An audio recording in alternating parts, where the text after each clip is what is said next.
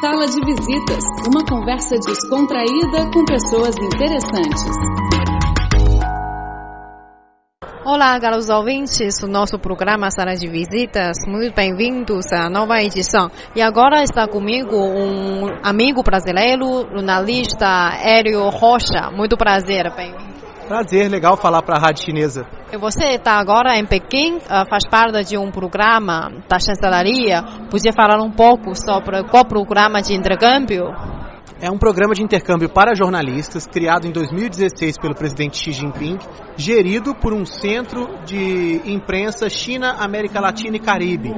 Então, esse centro busca trazer jornalistas, em, em média 20 jornalistas de 15 países, vamos dizer, latino-americanos, para excursionar na China, participar dos principais eventos enquanto eles estiverem aqui e visitar as principais empresas e sedes de governo chinesas, para poder conhecer a China melhor e dizer, contar histórias e contar e mostrar como é a China para seus países de uma forma diferente daquela que é veiculada nos veículos ocidentais, nos jornais nos, nas rádios e TVs ocidentais, que muitas vezes ainda são preconceituosos, ainda são alguns deles geridos por mercados e por governos estrangeiros, governos ocidentais poderosos, ainda tem muito viés anti-chinês. Então a gente vem para cá para fazer trazer uma outra visão da China. Então a gente fala de temas, alguns deles até, sim, alguns temas até polêmicos e tudo mais, para poder desmistificar o que a China, a forma como o Ocidente fala, trata a China. Já estivemos no Fórum Cinturão e Rota, já estivemos em Xangai, em várias empresas, na Alibaba, em Xangai, já estivemos na Huawei agora,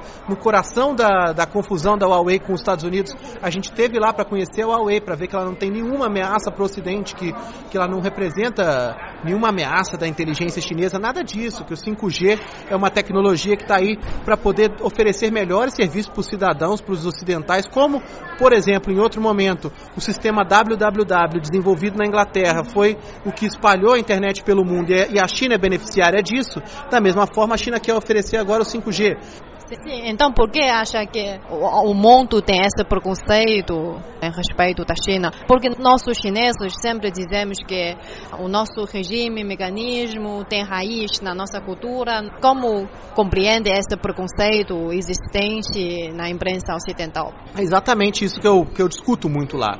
Né? Vamos começar por essa questão que você colocou, da cultura. A cultura chinesa, como me foi apresentada, eu até entendi de uma forma bastante interessante. Porque você tem o hábito de, por exemplo, de preparar os grandes líderes, que, por exemplo, a gente acabou de visitar a Escola Imperial na sede da Academia Confuciana ali, logo, é, a Escola Imperial é um exemplo de como que você o longo preparo dos líderes é uma coisa prezada no Oriente. Então, o que acontece com a, com a China? Essa, essa cultura de preparar longamente os seus líderes e por isso é, não é, aceitar essa ideia de, de uma escolha direta do, do, líder máximo da nação, de aceitar que o, o povo escolhe sim, mas a partir de, uma escolha inicial ela, ela a, acontece um longo preparo e aí as instâncias superiores é que vão escolher quem vai ser o grande líder máximo, ela é interessante até para os ocidentais pensarem melhor assim, pensar melhor como que a gente não pode encontrar mecanismos de preparar melhor os nossos líderes, porque a gente tem hoje no Brasil e nos Estados Unidos líderes muito pouco preparados, que foram escolhidos por serem celebridades, o Trump principalmente, foi escolhido por ser uma celebridade da TV e o voto direto permite isso, porque cidadãos que nunca participaram da política são chamados a cada quatro anos a decidir crucialmente quem vai ser o líder da nação. Pessoa que ela nada contra. Isso também tem suas falhas. É um processo que pode ser, apesar de a princípio parecer democrático, pode ser profundamente antidemocrático, porque o povo não vai ser representado naquele que é escolhido, porque o que é escolhido com muito dinheiro faz uma campanha de marketing fortíssima e faz e é escolhido. Então, por que da, da onde vem essa crítica à China?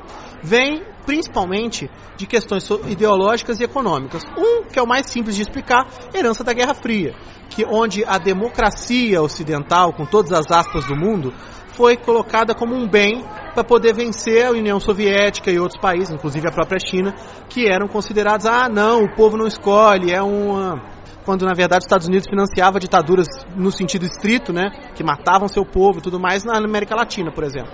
Então isso sim é um dos motivos assim para poder desqualificar o sistema político e econômico diferente que a China tinha, continua tendo, mas tinha mais ainda naquela época, e manter e tentar afirmar o seu sistema político e econômico. Só que além, além do mais, tem a questão hoje da guerra econômica mesmo, não, não é político mais. Para desestabilizar economicamente a China, que é um concorrente direto dos Estados Unidos, se recorre ainda a esse discurso habitual da democracia para poder afirmar que não, que a China não é democrática, então a gente tem que ter muito cuidado, porque ao financiar as empresas, ao financiar a economia chinesa, a gente está impulsionando um país que persegue seu povo, é aquela história toda. O que não é verdade essas empresas elas usam caminhões de dinheiro, empresas americanas, usam caminhões de dinheiro para poder fazer, para poder distorcer imagens tanto de países quanto de oposições internas aos modelos, de, aos modelos deles. Então, por exemplo, o Trump foi eleito assim, do mesmo jeito, o mesmo dinheiro que financiou a eleição do Trump financia o discurso anti-China. É uma coisa hegemônica no, no Ocidente, as, as grandes empresas fazem isso é, o grande o centro econômico ocidental, que se vê ameaçado por uma nova perspectiva, e aí não é só perspectiva econômica de concorrência, né? não é só que a Huawei concorre com a Apple, é que o modelo econômico chinês, que passa pelo cinturão e rota, que passa pela, pela construção de um futuro compartilhado, as ideias do, do Xi Jinping de desenvolver numa caminhada conjunta várias regiões do planeta sem dominação direta, isso ameaça o ponto de vista e o modelo econômico ocidental. Então, para isso, eles precisam usar um diversos mecanismos de persuasão da população ocidental de que isso não é bom. E, em grande parte, isso envolve a desqualificação de quem está aí oferecendo alternativas. A China é um deles? É, e é o principal deles. É o Brasil que chegou a ser uma, uma alternativa na América do Sul. Todos que oferecerem alguma alternativa vão passar por isso. A China é hoje o que tem mais condições de enfrentar esse tipo de campanha negativa que o Ocidente faz. Falamos sobre a harmonia, porque a harmonia é uma ideia muito básica na nossa cultura. E durante esse programa do curso, os professores explicam muito bem a harmonia, mas talvez na cultura ocidental ou na cultura brasileira existe essa harmonia, essa ideia parecida. Como compreende a harmonia? A ideia de harmonia no Ocidente, é claro que existe o conceito.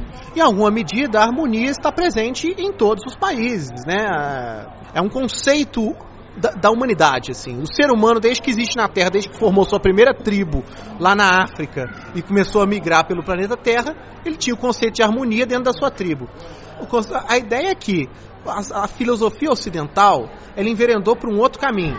Ela foi enveredando pelo caminho da indivíduo. É, isso mais recentemente, né? Nos gregos foi o caminho da ética, depois foi pelo caminho da moral, o caminho da, da moral primeiro, depois o aperfeiçoamento do caminho moral foi o caminho da ética, a partir da ética, a ideia de república e tal, que são os conceitos basilares, participação popular, que são os conceitos basilares que geraram a democracia ocidental que tem, por exemplo, no meu campo de trabalho, lida com a ideia de situação e oposição e de confronto para a solução dos problemas políticos. Esse é o modelo ocidental, que não é o modelo chinês que aí gera muito a ideia da crítica ao modelo chinês. Ah, não tem oposição na China. Porque o, o, brasileiro, o americano, o francês, pensa muito com seus olhos de ocidental a China o conceito de harmonia é mais difuso no, Oriente, no Ocidente. No Oriente ele está muito mais presente, ele, tá, ele pauta as relações sociais, econômicas e políticas. E aí eu vou dar um exemplo da harmonia a respeito da reconstrução da China, depois de anos de invasões territoriais bárbaras, que, que quase picotaram o país, né? mas a China aos poucos foi conseguindo recuperar a soberania sobre todos os territórios. Então o que, que acontece? não, sem o conceito tradicional chinês de harmonia e de saber que tudo isso pode circular, não, não se reconstruiria a China original. Então, é, é a ideia de harmonia é fundamental para a reconstrução atual da China, que está quase que está completa, vamos dizer assim, né? Que atingiu o seu nível, o nível máximo dentro do possível, vamos dizer, nos próximos 50 anos. Há uma paciência do chinês, de, da cultura chinesa, de esperar que as coisas aconteçam. Então, o, a ideia de harmonia no campo da política e no campo da, da economia, ela é muito importante para a restabilização da China e, por exemplo, para o Brasil é muito importante que a gente aprenda com isso, porque no Brasil é só briga para lá e para cá. É, não, esse governo não gosta, tem que tirar, não sei o que e tal. A gente sabe como é que está vivendo o Brasil, né? A crise brasileira, em grande parte, decorrente da falta de harmonia. A crise francesa, em grande parte, decorrente da falta de harmonia. Então o ocidental olha para a China, ah, é, falta democracia, falta oposição, falta confronto. E não pensa que está faltando é harmonia dentro do seu país. Isso é uma coisa. Então a gente tem muito a aprender. E aí no campo econômico internacional a gente poderia falar do cinturão em rota, do futuro compartilhado, que é a tentativa chinesa de levar a harmonia para esses outros países. Agora é claro que a China não pode entrar num outro país e falar que parem de brigar, vamos. Isso aí os outros países é que vão ter que aprender com o tempo. A China também teve o seu tempo para assimilar conceitos ocidentais, de economia, por exemplo. Não, não é do dia para a noite. Então a harmonia vai chegar melhor no Ocidente com a contribuição da China, com o seu próprio tempo também. E a China sabe isso e sabe esperar. Sim, é de longo prazo. Por fim, você disse que vir à China não fez parte do, do seu plano. E então, afinal, você agora está na China. E antes já estudou, já leu muitos uh, materiais, uh, histórias sobre a China e por que tem esse interesse na China e qual a sua impressão ou alguma coisa surpresa depois de vir à China? Já, é, mas eu li muito, como eu, falei, eu, eu, foquei minha carreira toda em África e Oriente Médio. Então eu estudo, a minha vida inteira foi de estudar, por isso que eu dou exemplo sempre de Irã e tal, porque minha carreira inteira foi de estudar Oriente Médio para um dia ser correspondente internacional naquela área. Eu já fui, já fiz reportagem na Namíbia, África do Sul e Palestina, na, na, no Oriente Médio e primeiro na África, né? Só que o que acontece? Veio essa oportunidade pela China, em grande parte o convite foi em decorrência da minha experiência nos países africanos africanos e no, no Oriente Médio. Por quê? Porque a China tem o projeto de futuro compartilhado que passa por esses países. Então me interessou imediatamente, porque seria bacana demais estar no país que está liderando um processo de emancipação desses países subdesenvolvidos, que subdesenvolvidos é um termo muito pejorativo, né? Desses países que ainda têm problemas sociais e de afirmação de soberania que são problemas graves, a China está liderando o processo de emancipação desses países através de seus projetos econômicos, principalmente o cinturão e rota. É mais ou menos isso, assim, o futuro é uma coisa que você não sabe, você se planeja por Oriente Médio e vem a China. Mas a China é importante para esses países, então em algum momento eu vou reorientar minha carreira de novo para eles, com a experiência importante de ter estado no cinturão e rota com o Xi Jinping e o Putin, por exemplo, e com uma imprensa internacional ali. Então não deixa de ser importante, pelo contrário, é um reforço de peso preso a, meta da minha carreira de estar aqui na China, de, de ir para esse país um dia, ter estado na China num momento tão crucial. E aí eu comecei a ler pelo livro do Kissinger, né, sobre a China. Aí aqui na China eu estou conhecendo principalmente a Foreign Language Press. É, ela tem produz muitos materiais bons, né? A Understanding China, que é a eu leio, leio em inglês, né? A, a coleção sobre temas até polêmicos chineses né, tratados de ponto de vista dos chineses são muito bons para você aprendê-los e passar a dizer no Ocidente, ó, oh, não é bem assim. Aqui, por exemplo, eu estou mostrando aqui, está falando sobre Tibete, essa parte aqui, um livro chinês falando sobre Tibete. Então, é importante você saber esse ponto de vista para dizer no Ocidente. Isso tudo é o estudo que eu tive no, sobre, sobre a China e que está tendo uma contribuição maior aqui na, na China. Entendeu? Então eu posso levar outras opiniões. Você ia perguntar o que, que me surpreendeu ah, eu só queria uh, perguntar qual foi a maior surpresa para você depois de ver a China observou? Bom, a maior surpresa foi a liberdade, certamente. Eu ainda vim pra cá com aquele com, com, medo. Eu lembro que quando eu entrei no avião da Air China, eu falei, meu Deus, o que, que eu fiz com a minha vida? Você imagina que você vai sentar no avião da China, do avião da Air China, que vai ter lá na frente da sua cabine, assim, uma foto do Mao Tse Tung. Nossa, olha, as aeromoças falam inglês. Sabe, você pensa, olha, tá parecendo uma companhia aérea do Ocidente. Porque é assim. Padrão Ocidente está presente nas relações comerciais chinesas, que não é hoje padrão internacional que o Ocidente apresentou ao mundo e que foi sendo assimilado por todos os países porque era porque era melhor mesmo, vamos dizer.